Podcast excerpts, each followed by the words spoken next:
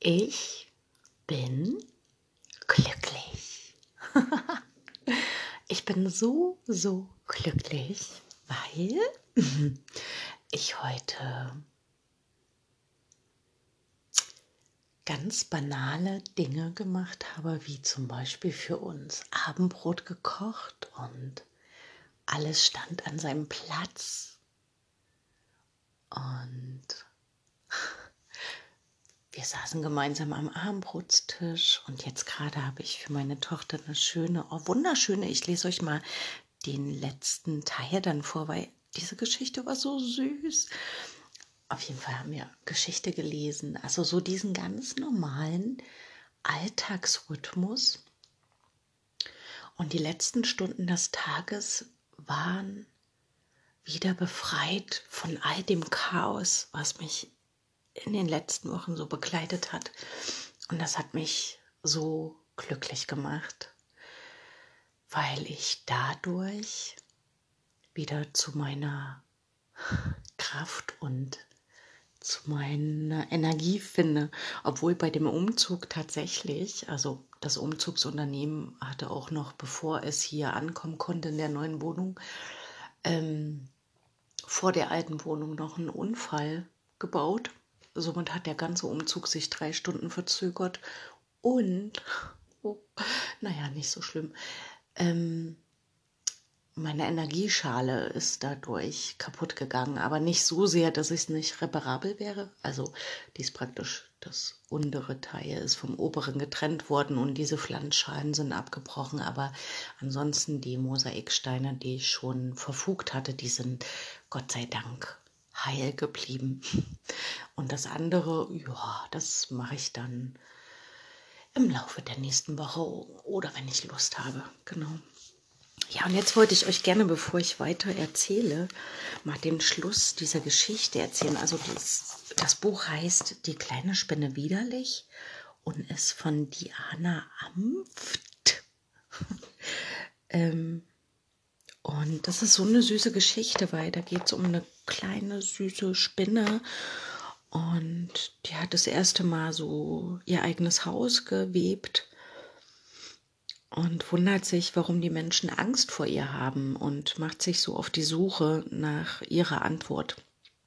Und sie geht zu verschiedenen Freunden und Familienmitgliedern und jeder erzählt so ein bisschen was, so was er davon hält. Und am Ende kommt die kleine Spinne wieder von ihrer Reise zu ihrer Mama. Und dieses kleine Stück würde ich euch gerne vorlesen, weil es so süß war zwar, oh, ich muss mir mal Licht anmachen. Also, und trotz Brille bin ich doch halbwegs blind beim Lesen. Einen Moment bitte. So, zack. Wo ich gerade so schönes Kerzenlicht anhabe. Ich bin ja auch, also ich liebe Kerzen. So, okay, aber beim Lesen brauche ich dann noch ein bisschen Licht. Also die kleine Spinne kommt jetzt zurück von ihrer Reise. Und mein kleiner Abenteurer, Hast du deine Antwort gefunden? ruft Mama schon von weitem.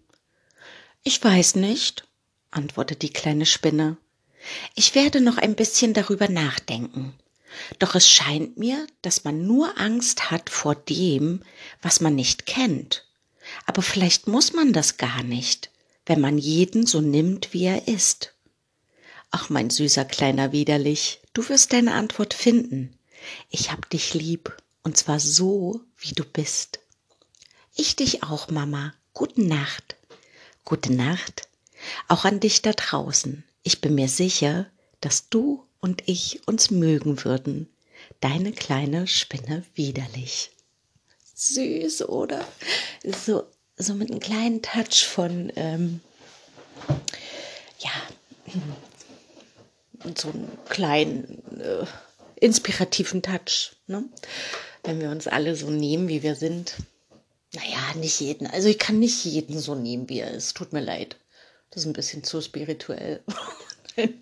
manche, manche nicht. Aber äh, größtenteils, sag ich mal. Also wenn man so offen wie möglich auf jemanden zugeht und solange man nicht verletzt wird oder so.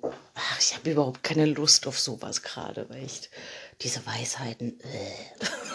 Nein, ich bin gerade einfach zu glücklich dafür.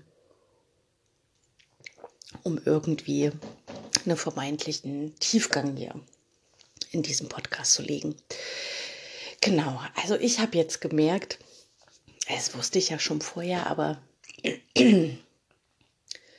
dass wenn man im Außen Ordnung schafft und so eine halbwegs Struktur, dass man dann wirklich freier ist. Also ich bin freier, wenn, ähm, wenn Klarheit da ist. So wie in Dingen, so wie in allem einfach. Genau. Und das ist so schön. Wunderschön. Wunderschön. Da macht sogar Kochen wieder Spaß. Ach, alles macht Spaß. Und ich habe auch festgestellt während des ganzen Umzugsprozesses, dass wenn ich im Tun bin, also etwas erschaffe, ich habe ja meine neue Wohnung erschaffen, ähm, dann denke ich nicht so viel nach, dann gibt es im Außen keine Probleme, weil ich mich dann fokussiere auf das, was ich machen will. Und das ist etwas sehr, sehr Befriedigendes, weil ich dann ein Resultat auch sehe. Also ich arbeite ja auf was hin und dann sehe ich das Resultat und dann freue ich mich einfach nur darüber, was ich erschaffen habe. Und jetzt bin ich zwar oh gut, ich muss noch die alte Wohnung ein bisschen äh, übergabefit machen, aber das, also diese Erfahrung will ich gerne mitnehmen und ich hoffe, die flutscht mir nicht wieder so im Alltag weg, sondern dass ich drinne bleibe in diesem Prozess. Also nicht, dass ich jeden Tag rammle wie so eine Irre, ja, also oh, oh, das war schon extrem. Ähm, aber dass ich mich wirklich darauf fokussiere, was ich jetzt gerade mache. Ja, das ist sehr gut. Das ist sehr gut. Da kann ich echt dranbleiben. Nicht immer diesen Anspruch, dass man ähm, irgendwie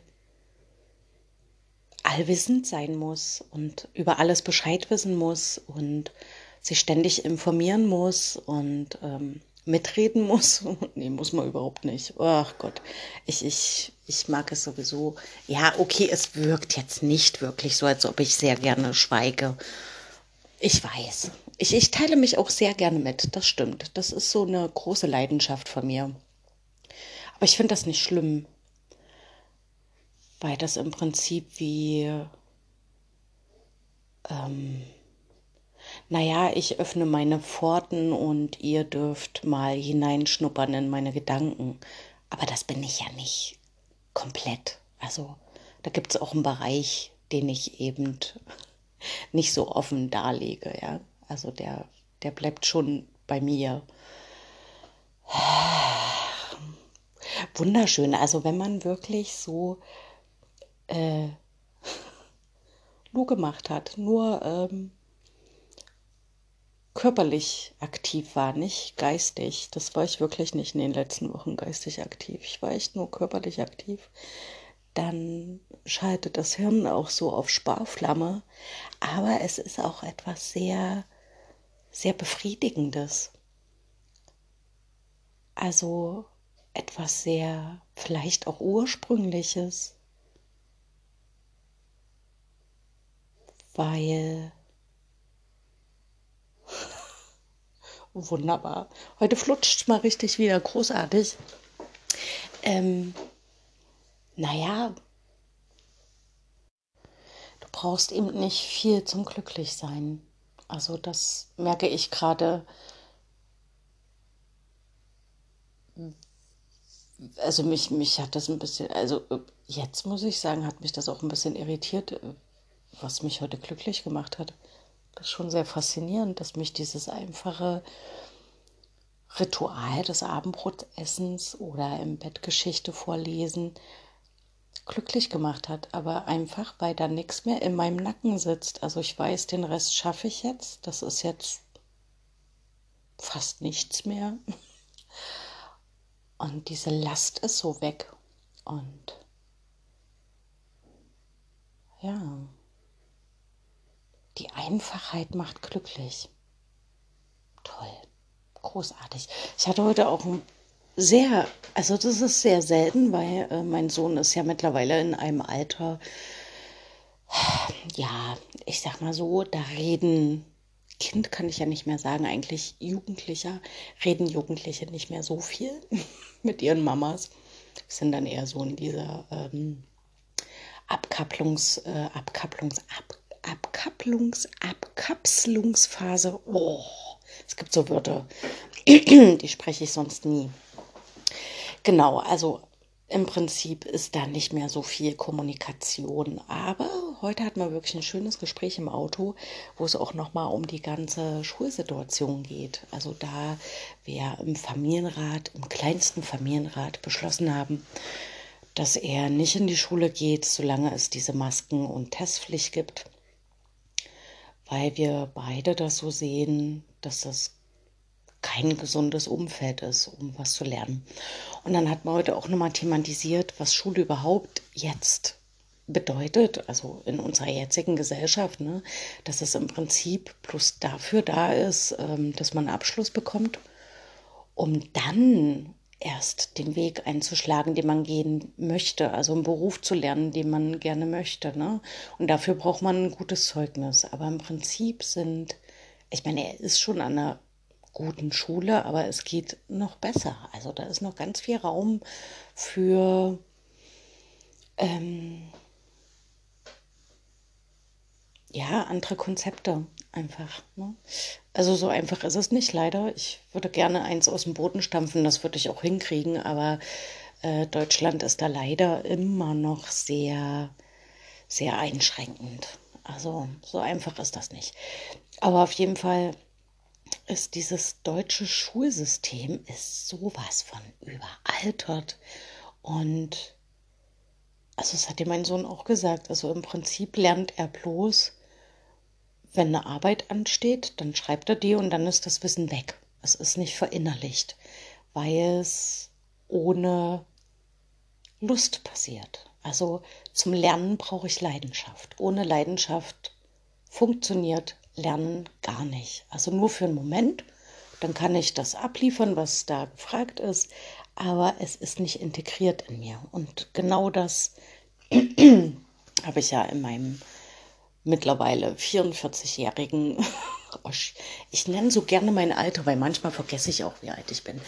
Ähm, aber habe ich auch festgestellt, das ist so eine Erfahrung von mir, dass ich nur wirklich Dinge gelernt habe. Und mit Lernen, ich glaube auch diese Begrifflichkeit Lernen ist völlig falsch definiert, weil für mich ist Lernen, wenn ich etwas gelernt habe, dann ist es so sehr verinnerlicht, dass ich gar nicht mehr weiß, dass ich es gelernt habe, sondern es gehört zu mir. Ne?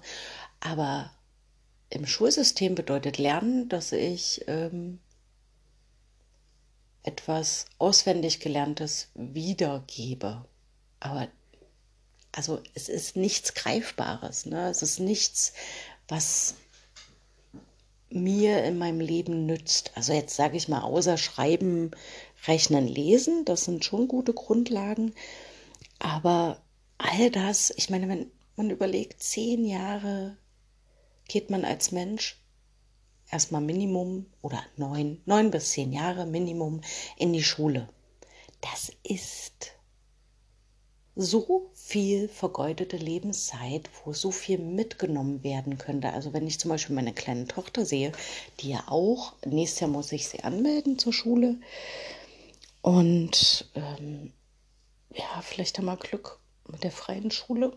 Das ist noch so ein Konzept, was dem sehr nahe kommt, wie ich mir das vorstelle.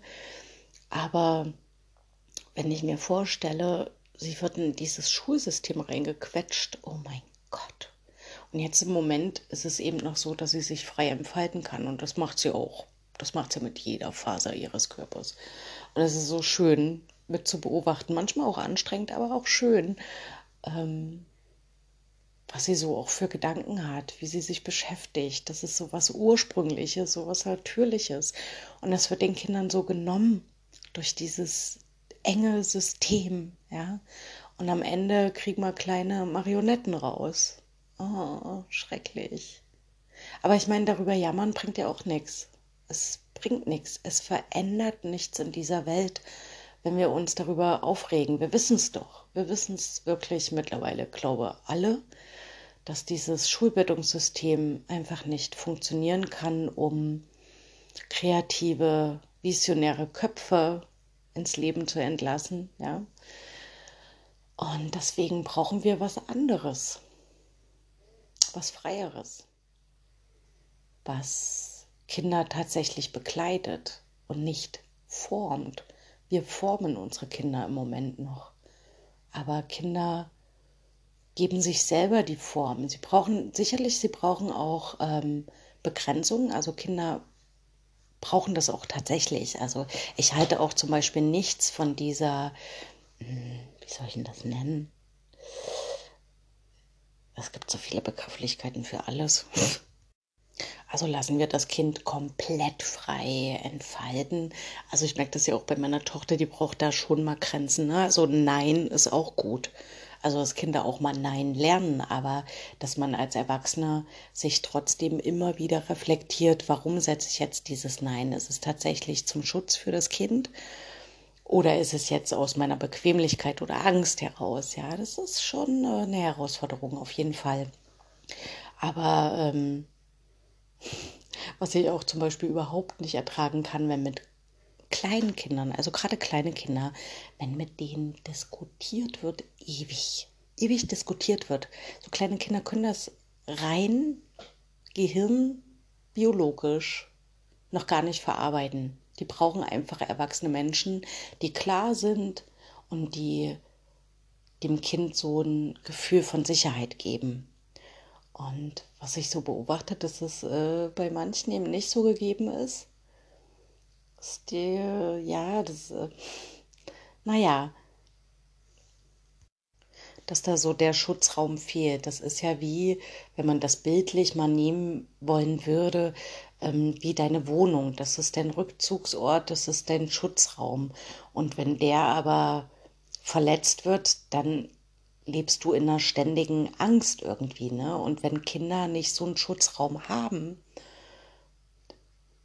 die gebe ich, den gebe ich ja von mir als erwachsener Mensch. Ja, ich gebe meinem Kind Schutz, indem ich ihm klar abstecke, okay, hier ist eine Grenze und da ist eine Grenze, aber innerhalb dieses Raumes kannst du dich frei entfalten.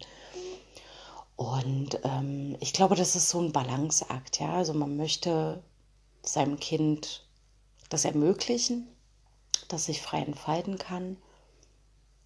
Und ja, wie kann ich das schaffen? Also ich glaube, also, es gibt kein Patentrezept. Ihr merkt, wie, wie ich ja auch selber gerade rumschwimme. Ja, es gibt wirklich kein Patentrezept. Es gibt natürlich 100 Millionen Bücher, wie es über jedes Themengebiet Bücher gibt. Äh, Erziehungsratgeber und so ein Schnicki-Schnacki.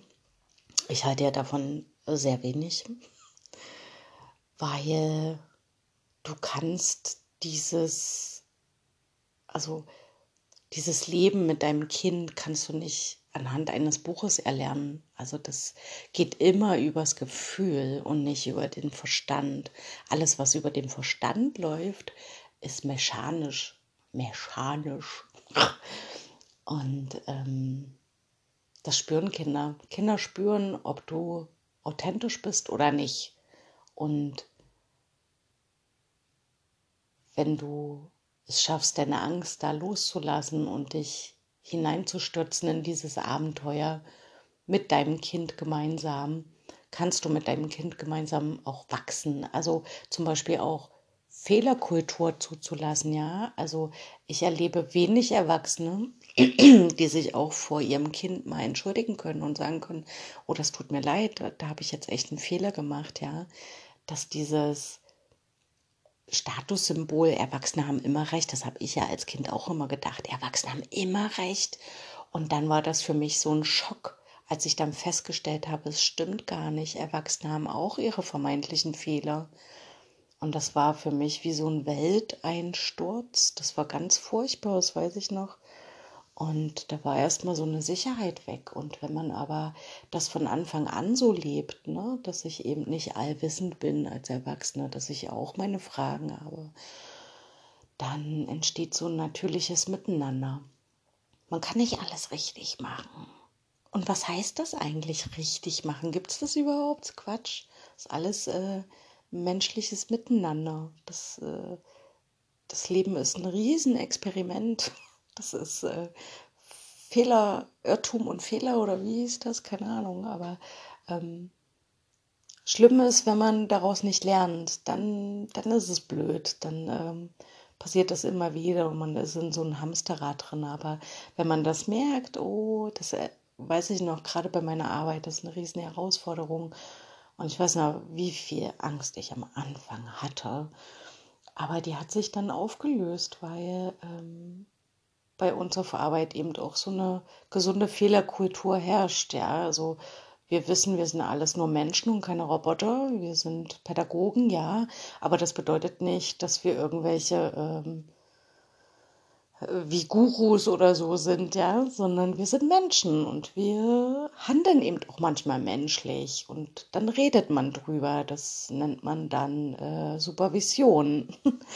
Und man reflektiert sein Handeln und lernt daraus. Und das ist so, ich glaube, das ist so, das wäre vielleicht so ein Rezept, so, was man mitnehmen könnte